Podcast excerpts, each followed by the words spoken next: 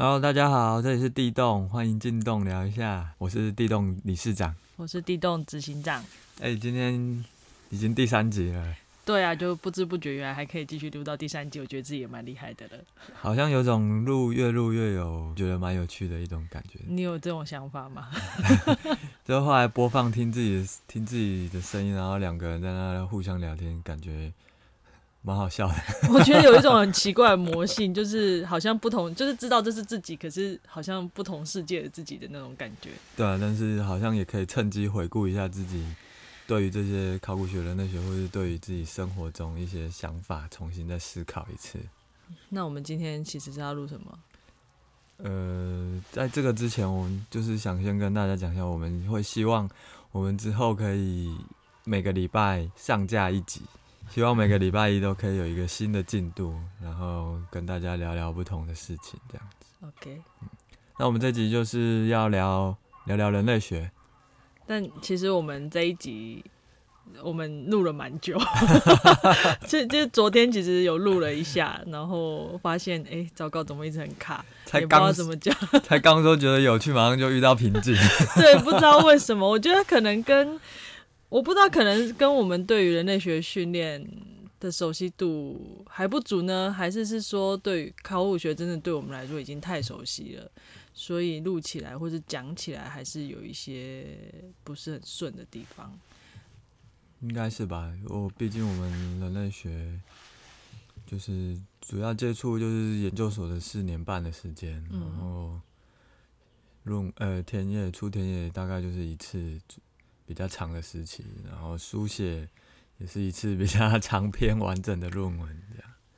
可能需要熟悉和需要再学习的，其实还是很多啦。或许也是因为这样，但我觉得可能跟学科本身的特性会不会，你觉得会不会有关系？比如说，你看考古学，我们在现场。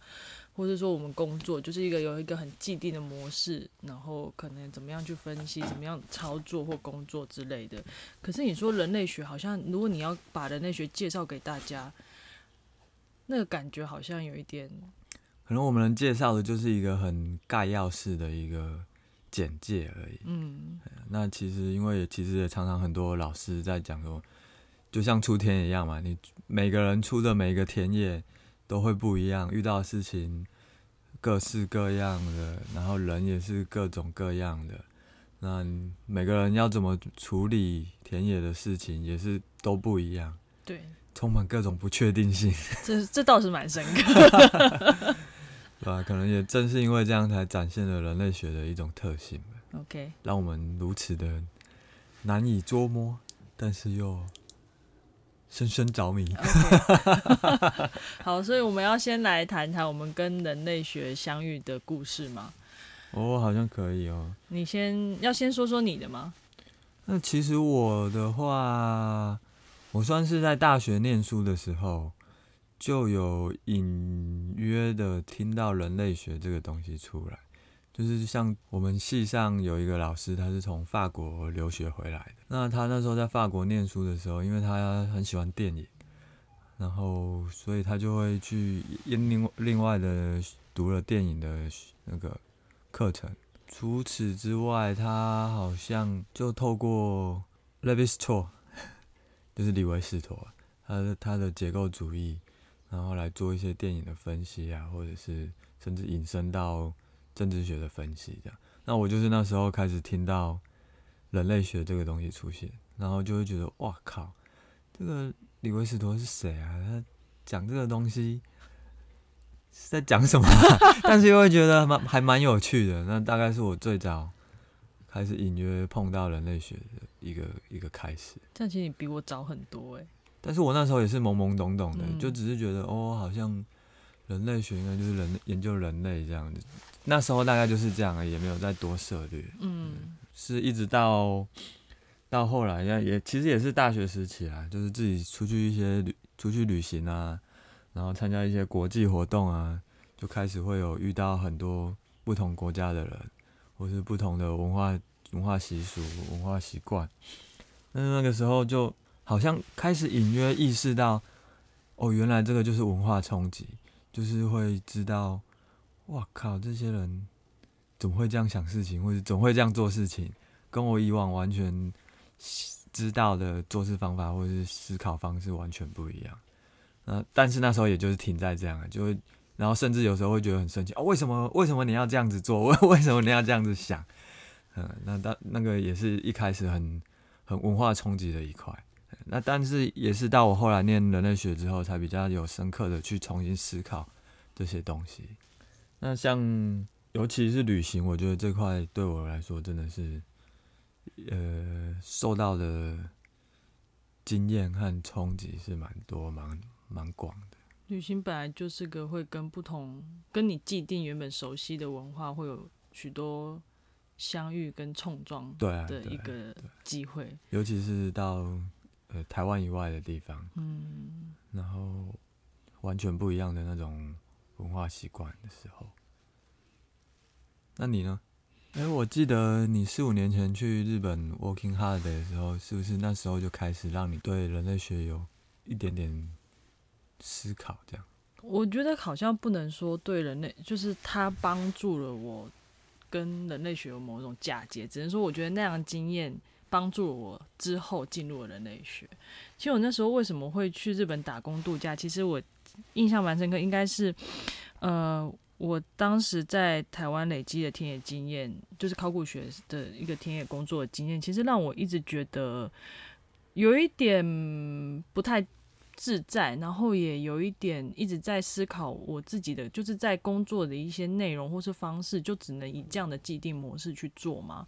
那当然，其实你说台湾的考古学一直都是承接在日本的。那只能说他他最早他其实是承接在日本学者所带进来的一些知识跟经验的传承。那当然后来有一些美国学美国或是西方的呃学科知识在进进来，但是其实我就会很好奇说，那台湾现在这样一直做，那日本那边到底是以什么样的方式在做？我我有没有可能透过日本的经验，然后重新学到一些经验或是一些技术，应用在自己的田野现场里面？所以那时候就。毅然决然的决定去申请 Working Holiday，那理由就是我想要去日本找考古相关的工作。那其实，在那边我也其实虽然自己一直都有接触日本文化，可是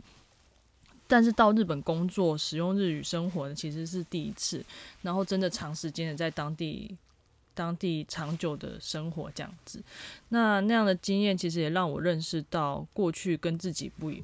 所知道的日本不一样的另外一面，这样子，我觉得那个经验其实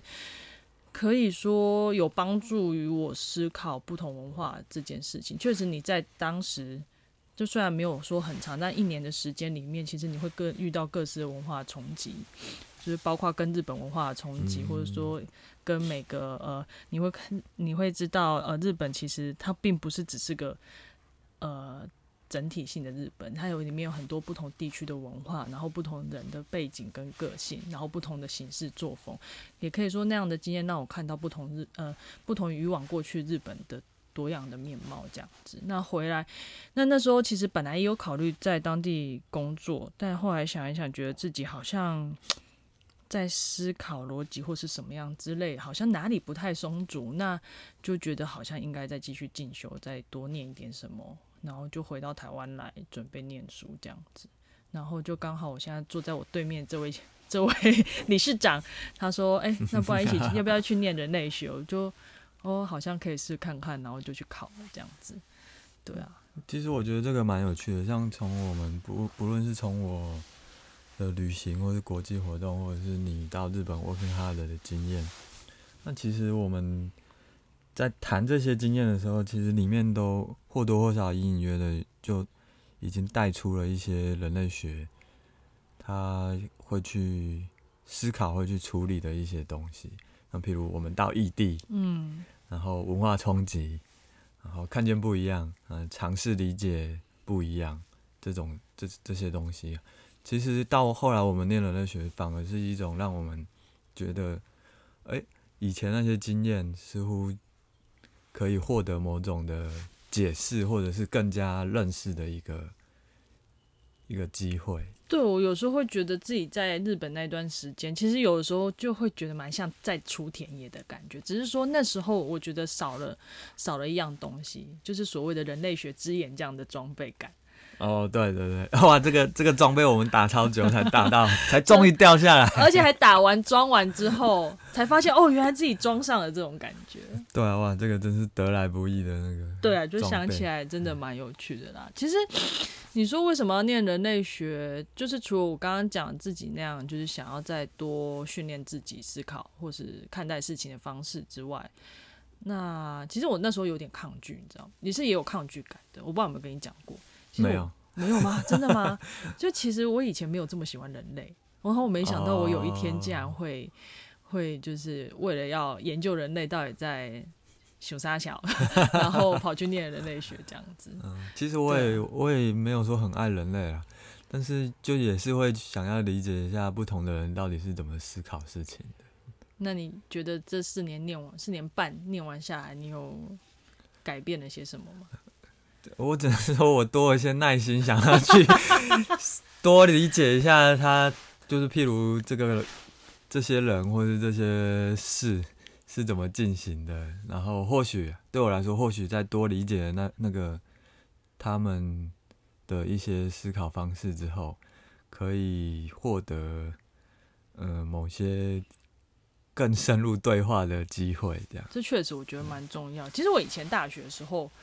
还蛮愤世嫉俗的，就是我觉得愤青，对，就是现在想起来，就是你可以说中二愤青也没有关系，就是你就会觉得人类就是很靠背啊，然后一直破坏环境、破坏生态，然后为什么人类就不能跟世界好好共存这样子？对，但是其实当你真正的认识到，呃，人类其实不是，就是只是人类，它不是一个整完整的整体，它应该其实里面有含有不同的思考方式，看待世界的逻辑。比如说世界观、宗教信仰，它其实也会去影响到它跟自然之间，或是跟这块土地之间的关系。所以你说真的，念完人类学之后，自己获得了什么的话，大概就是多了一些耐心吧，然后多了一些思考，然后让你真的去，就是让你有耐性，或是让你有比较宏观的方式去看待你眼前所发生的发生的事情，这样子。知道这个世界是确实是很多样的，对，虽然时不时还是会觉得很愤怒，对啊。不过这样说，人类学其实我们是应该也要稍微解释一下人类学到底是什么，因为我猜人类学其实真的很冷门。你看，像台湾的学校有在教授人类学的，嗯，应该不到十间吧？嗯，不多。而且我觉得人类学比考古学又更。大家大众来说，就更不知道在做些什么。那个熟悉度应该，因为你说考古学，其实很多电影啊，虽然不一定是真实反映出考古学的那个情况，但是你透过电影啊，或者是透过书籍、嗯小说、盗墓笔记或漫画，对，那其实其实考古学反而在大家耳中，好像那个熟悉度会比人类学来的高一点。对啊，虽然说人类学最近在台湾的出版品或是一些曝光度也慢慢增加，但是我觉得可能还是相较于就是考古学来说，辨识度还是稍微低一些啦。嗯，没错，就是对，所以是我们应该稍微简单讲一下人类学，或是就就从我们自己来讲，我们学人类学是学到什么，然后是在做什么，譬如脉络、全貌观。文化相对性，理解他者，出田野，然后日常生活，其实这些都是人类学书籍里面会特别强调的一些概念。那但是事实上，实际上我们遇到或者是我们真正进行的时候，它是我们是怎么理解它的？我觉得这个可能需要做一些解释和说明。我们有办法举一些例子来讨论吗？哎，你这么说，我有想到。两个例子是我刚好在我念人类学前和念人类学之后，蛮有趣的例子。一个是人念人类学之前，你记得有一年我跟你去香港旅行，然后应该是要旺角吧？嗯。然后有一天一大早，大概九点十点，我们就出门，然后是就在街上就看到一些大大小小的摊贩就开始在开张，然后我们不是前去一个阿婆开的摊贩。看，应该是在卖造型的随身碟啊。你说女人街那边？对对对对对。然后我们就在那看啊看啊，就在那讨论，哎，这个造型怎么样？很有趣，很好玩，是什么的？然后结果最后我们看一看，我们不是就跟他那个阿婆说谢点头谢谢，然后我们就离开了，然后就发生了一件事，就是我们就被他骂了。你记得这件事吗？我记得，我想起来你这样讲的话。然后，但是因为我听不懂广东话，然后我只是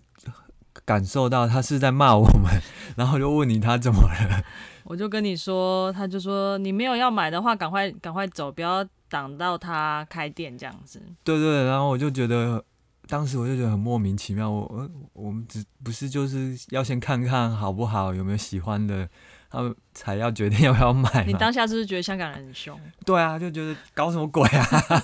差点也要发火。这脾气很坏。但是对，那这个就是念人类学之前我会有的一些很典型的反应。就是会觉得，哎，你这个人为什么这样，或者你为什么有这种反应？这样，那在念人类学之后，其实我就会回过头来想这件事情。那当然也后来也有跟几位香港朋友有聊过这个东西。那我就会比较能，呃，提醒自己，其实应该在遇到这种这些，尤其是不一样国家或不一样风俗习惯、文化地方，遇到这些自己不熟悉的事情的时候。其实就要试着从一种他们的角度来思考。那其实这个说起来是很简单，但是其实是很困难的一件事。对，就是你要如何从他者的观点设身处地的去思考这些事情。这个是非常需要很长的时间，你进入当地的生活，然后融入当地的生活习惯、他们的思维方式和文化习俗之后，才有可能慢慢的调整出哦，原来他们做这。做这个东西讲这些话，是有一套可能是来自于他们历史，也不要说历史好像很久远，也可能就是几十年来的一种社会背景啊，然后他们的成长环境将他们培养出来的这种这个这个这个模式。其实我。就是当天发生早上发生那件事之后，回去我告诉我妈这件事情，然后她就很一副很理所当然的用一个很鄙视的眼神看着我说：“ 谁叫你们挡着人家开店？”就是其实她会有这样反应，跟跟你那样的反应的落差，其实就在于像我妈，她就是个香港人，那其实她就有这样意识。就或是这样的习惯，就会知道说早上开店的第一单生意其实是很重要，它象征着你一整天的呃，可能比如说你的收入状况，或是精就是那叫什么收入的来源的一个象征性的精神。对啊，那所以其实这就是一个很典型的一个台湾跟香港的一个文化相对性或者文化冲击，对来说是冲击嘛。那其实它呈现出的就是一个文化的相对的状况。那当然，人类学更要强调就是。这个不管是台湾文化或者是香港文化，那其实它并没有所谓的优劣或者是呃进步或落后这个东西，他们只是呈现出各自不一样的文化特性，然后刚好在某个时刻，这两种不同文化特性相遇，然后才会出现这种情形。但只是碰撞的时候，它不一定都会是舒适，或者是大家彼此都是舒服的，它有可能是一种冲突，然后让你感到不快。的这都都是有可能的。对，那人类学就是希望能在，呃，人类学家还是会，其实还是会感受到那种不快或者是不舒服的感觉。但是人类学家想要可能比较会进一步想要去做的事情，就是理解这个不快的来源是什么。嗯，那我觉得这是一个需要透过长久的训练，然后你才会逐渐去意识到的东西。对，那你刚刚讲到，你不是说你还有另一个意志是在毕业之后？呃，应该是说在学人类学之后，那时候还没毕业。哦。那那时候就是在日本出田野嘛。嗯。那这个也是蛮好笑的一个例子，就是我不知道大家应该日本对大家来说应该是很常去的一个国家，但我不知道大家有没有注意到，不管在日本的饭店，或是背包客栈、民宿啊，或者是朋友家，他们的厕所的马桶都一定会盖上马桶盖。那这件事其实是很小的一个细节。但是就是会勾起我刚进去发看到这种事情的时候，就觉得哎，为什么日本总是要把马桶盖盖上 的一个疑问？哎，我真的还没有发现，我好像都不会注意到这种小事，就觉得 嗯，就盖起来。因为我会注意到，是我我会对我来说，那是一个有点麻烦的一件事，因为你还要去，你每次上厕所还要先去把那个马桶盖掀开，然后才才能上厕所。所以我就会觉得，哎，为什么要多了这个繁杂？对我来说就是一个繁杂的步骤。所以刚开始其实我也是觉得，啊，这好讨厌啊！日本人到底在干，在想什么？为什么一定要盖上马桶盖这样？可是因为我在日本，就是那时候也待了，当然不是很长啊，也是几个月的时间嘛。那到后来，其实我默默的发现，有一天我上完厕所之后，我也把马桶盖盖上了。但是你从来都，你你到现在有知道他们为什么盖上吗？其实不知道，因为我那时候也有跟你讨论过嘛。嗯然后你不是有问过几个朋友，嗯他们不是也说了各式各样的原因。那好像也没有一个统一的答案。嗯但是我自己就会后来就会开始去思考了。但其实这个可能就是一个日本的文化影响下的一个生活习惯。嗯那它可能包含很多面向。我现在当然我没有办法解真正的深入去解释，但是我像，但是我就会去猜，哦，可能是他们一种礼貌性的，可能就是上完厕所会有味道，他们希望透过马马桶盖的盖上，把这个味道稍微先掩蔽。我记得朋友好像还有说过是什么那种饭店礼仪训练出来，就是它是一套就是你饭店整理完的一个流程之类的，呃，也有对，这样子。也也是有可能。但重点是你已经进入到这个文化的习惯里面去。对对对，那我就会可能就就会少了像香港那个遇到那个事情当下的那种不快或者是愤怒。那在日本这里的时候，我反而就是比较能释怀，然后也比较能坦然的接受，哦，这就是一个文化差异、文化习惯，而不是好像遇到这种不能理解的事情的时候，就直接的生气或者直接的骂、批评这样子。嗯，而是让人类学训练，其实反而带着我，可以更加去思考这种无法理解的事情的时候，怎么样的去更尝试的去理解它，这样。嗯不过我觉得，就是你讲到这个，就是你如果说真的要去说人类学在学什么，或是在做一些什么，我觉得我自己啦，可能当然我有学艺不精，也有这这也是有可能，但是我只是回头去想，我到底这个这一趟这个装备人类学之眼的这个过程里面，我回过头来看人类学带领我最深刻的。带给我最深刻的事情是什么？其实是在呃毕业之后，这四年半结束之后，有一天，其实有因缘机会下，我帮一个呃我在做一份组织稿，然后那组织稿非常的长，它大概有一个将近两个小时左右。那其实前面大家都在讲一些废话，但但是就是因为大家是在针对一个展览的主题，然后一直在聊，一直在聊，一直在聊，然后在聊他们在这十年间当农夫的这个过程这样子。那前面其实大家非常聊得很言不及义，然后也不知道就话题跳来跳去在干嘛的。那其实逐字稿打到最后，他们开始进到就是比较能够聚焦在那个主题，就是他们这十年来在农在呃香港农村里面就是耕种的一些历程。其实，在这个非常冗长的过程当中，我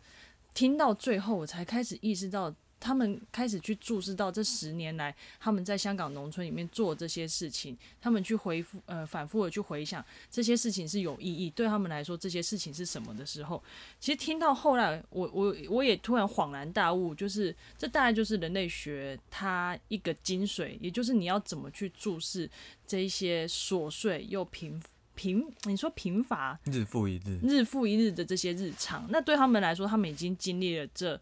十年，然后他们可以去慢慢去聚焦他们十年之间，然后整个社会动荡，然后自己生活的改变，然后去看他们呃到底这为了为什么能够花这十年时间在在一个非常刻苦的环境里面继继续耕作这样。但是对我来说，其实我就是一个听者，然后透过这样将近两个小时的呃影片的时间，然后去看他们到底在讲述什么。那其实那个过程，你可以说它是一个浓缩他们这十年之间的过程。那我在听的过程里面，也就是忍受着那样的无聊。但是你听到最后，听到最后，其实你开始可以知道他们想要表达的东西，然后那些东西其实是都是有意义，然后非常深刻的展现出来。我觉得这大概是人类学对我来说非常重要，就是那个训练对我来说很重要的一件事。它会，它会带领你去注视着每一个贫乏又无聊的日常，然后在那当中去找出它的意义所在。嗯，没错。那我想这个其实就是，也可以说是一种线上的出田野吧。可以算吧。那其实我也只是当一份就是组织稿当然，在做当然而已，。呃，不过我只是想讲，就是这个出田野，出田野，其实就是人类学里面一个很，就是很重要的一个算是方法吧。嗯对啊、那像这个田野，其实两个字很简单，嗯但是是什么意思？其实大家很多人应该也也不太清楚。但现在其实，在比如说社会学或是一些艺术界的领域，或是创创作什么的，他大家其实嗯都会一直不断的反复去用到田野这两个字。但是田野也不是，就是像我妈，其实她就会很好奇，就是出，嗯，你研究所你要去日本出田野，出田野是什么意思啊？是去田里吗？哎、真的就是大家这样问了，才会觉得说，哎、出田野到底是什么？你要怎么去解释这件事？不然好像就也很理所当然。对，那那时候我就是跟我跟我妈就是讲说，其实就是因为我要做的一个研究的题目在日本，那我所以我到日本去，那日本就是变成一个所谓的一个我要出田野的一个地方，那田野它可能就是指的就变成是一个场所或者是一个空间一个地方这样子。但我觉得就有点像综合我们刚刚讲到两件事，一个就是说你要怎么去带入到他者的角色，然后另一个是你怎么样去注视这个无聊又平凡的日常。那其实初田也就是连接了前面这两个我们在讲谈的事情，就是说你要如何透过你到那一个地方去，它它可能是异地，也有可能是你在比如说在台湾的某一个讲着同样语言的地方，或是不一样语言的地方但是你。对你来说也是还是陌生的的地方。对，然后你如何将这两个所谓的人类人类学之眼的特性带到你的生活日常里面，带到你的观看世界、观看每一项发生在你日常生活事情里面，你去解释它的方式，这样子。不过现在谈这些好像可以侃侃而谈，但是我记得你刚入学研究所那那一年，好像还读的蛮痛苦的。对啊，就是这样讲起来蛮羞愧，但是现在是 但是想一想也蛮好笑的。就是我记得那时候，因为我的训练背景完全不一样嘛，就是以前都是就是念那一些所谓的呃生物生态，然后比较生命科学、基因工程那一些东西，所以到后来就是刚开始念的时候，你等于就是开始突然间砸了一堆社会科学的。的文本在你身上这样子，然后那时候是刚开始上文化学、文化人类学概论的时候，第一堂课我就干这傻小，完全听不懂，然后超挫折。那时候是上谁？图尔干，嗯，然后我就这样就是被图尔干笼罩了 一个阴阴影影，这样。那时候上什么你还记得吗？图尔干的哪一哪一应篇？该就是在讲图尔干的社会分工论，然后社会事实，什么有机团结、机械团结那哦些。，OK，好，那因为那时候上课老师要我们写那个，就是你要摘摘要，他要让我们练习写摘要，然后就是看那个文章。然后我记得我回去下课之后，在车上开车回来的车上大哭吧，然后还不止那一次，然后每一堂课那一次之后的每一堂课都是，就是下课之后就是哭着回家，就是对，大概好想要放弃，我不懂他在上什么。哭了一个学期的文化人类学概论。我那时候我跟你讲什么，就是说我不要念的之类的。对啊，你就说不要念，我听不懂，我写不好，我不知道他在讲什么，这样。嗯，对啊，现在想起来也蛮好笑的，对吧？这件事还没有跟那个老师讲。就不要讲了吧，就你知我知，呃听众知就好了，对啊、现在听众知出，没关系，就只是想起来也很好，就是好笑，跟大家分享一下这样子。就是现在，我觉得我就是人类学的意义，或者说人类学对你的影对自己的影响，其实都是在蛮蛮就是结束了这这个训练过程之后，才慢慢的展现出来，然后而且慢慢的深刻化，我觉得。它很像一种浓缩的一个人生。你在体验完之后，有才有某种的非常深刻的感受，这样。嗯，我想这也是为什么就是人类学家会对自己的田野，或者说过去研究的那段历程，都会有一种藕断丝连，或是说一种难分难舍的感觉是。是成为呃终其一生一直关注的一个地方和对象。对，那因为它就好像成为你人生的一个部分，然后带领你。就变成就是融在你的人你的人生体验里面，包括你的情绪、你的记忆，然后跟着你一直往往前走，这样子。嗯，对，没错。所以其实我对我来说啊，人类学它除了让我理解他人之外，我觉得很重要一个地方就是他在你，他会让你在理解他人的过程中，因为遇到了那个不一样，所以他会反过身来让你去思考你自己是什么样子的一个人，嗯然后你自己的一个身份是什么，而你的认同是什么，那你认识这个世界的思维的方式是什么？那我觉得那个也是人类学会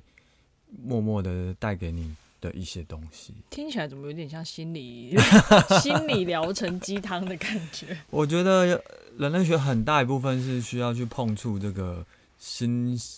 心理层面的一个东西。但你知道，我其实我过去也有听到一些人觉得，对于人类学的评价，他是觉得说人类学的研究好像一种套路。我不知道你们这种想法。那他他也没有多讲什么，但对方就说觉得人类学就是一种套路，他好像没有办法习惯这样的思维模式。那其实对人类学的批评也是很多啦。嗯，那我们刚才当然我们讲的都是一些我们认为我们喜欢的地方。那你说批评套路是一个嘛？嗯，那或者是说，其实人类学它很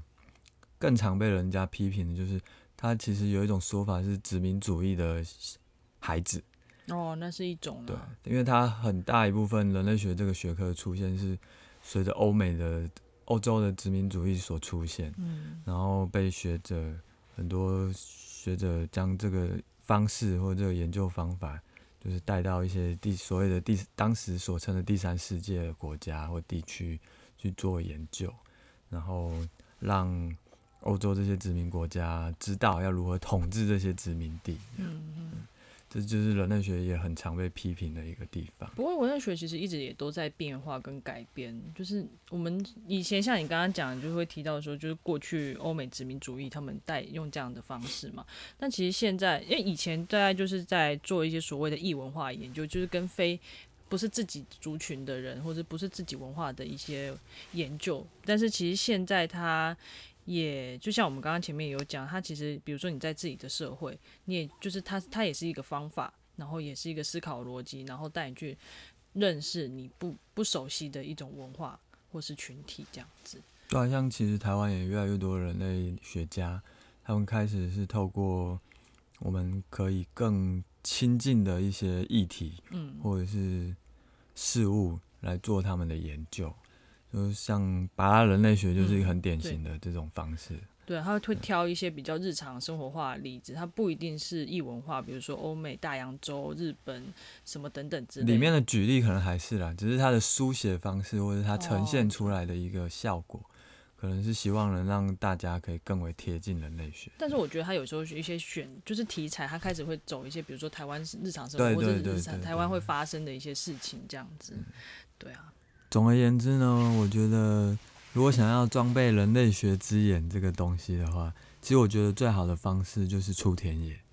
那出田野，它其实也不会是一个比很高门槛的一件事。你只处处是田野。对对对，大家其实蛮多老师都常常提讲到这句话，你是处处是田野，这样就是看你想要关注的面向或关注的议题是什么，那个都可以作为你的一个田野。的场域或者一个对象，只是就是在出田野这个之前或者过程中，我觉得还是需要持续的把握或者是关关呃认识人类学学科的这门知识的一些概念，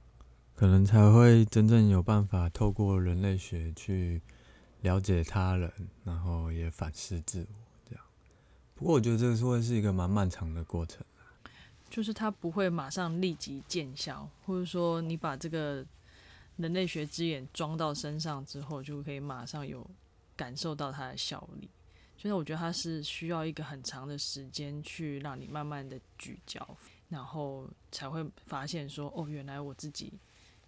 得到了这样的训练跟认识，这样子。对，就像这个漫长的过程，其实也是。人类学很常常被碎念或是批评的一件事，一直就是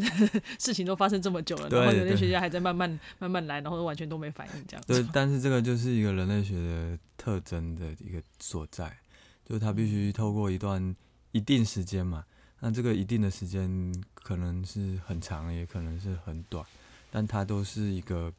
不是当下会立即反映出来的一个一个反思或一个呈现这样。因为我觉得每个学科本来就有每个学科它的局限跟特性，那只是因应不同的状况，那我们怎么去使用了这样的学科训练背景跟知识，去辅助我们认识更多的议题跟分析这样子。嗯，没错，我想大概就是这个样子。嗯，不过以后我觉得我们以后应该还是会有机会再继续多多介绍一些人类学出版物或是相关的呃平台或者。Podcast 之类的。那我觉得现在也就是管道也多元啦。如果就是真的大家对于人类学有兴趣的话，其实也是不要错过就是这些平台的分享这样子。那其实我觉得书可能会是一个比较具体，然后让大家可以知道人类学是怎么一回事的一个媒介。嗯，或许之后我们可以挑几本比较有趣，然后也不会年代 太久远的一些人类学的书籍，然后我们透过介绍这些书籍，然后也让大家更为实际的知道人类学是怎么一回事。嗯，或是在我们也可以再进一步的分享我们田野所发生的事情。哦，对对对，毕竟田野是人类学里面非常重要的一部分。嗯，不管对人类学，或是对你自己，或对我，应该都是一个蛮值得重新再思考的一个过程。这样，好吧？嗯那今天的节目大概就到这边喽。差不多喽，好，那我们大家下次见，拜拜，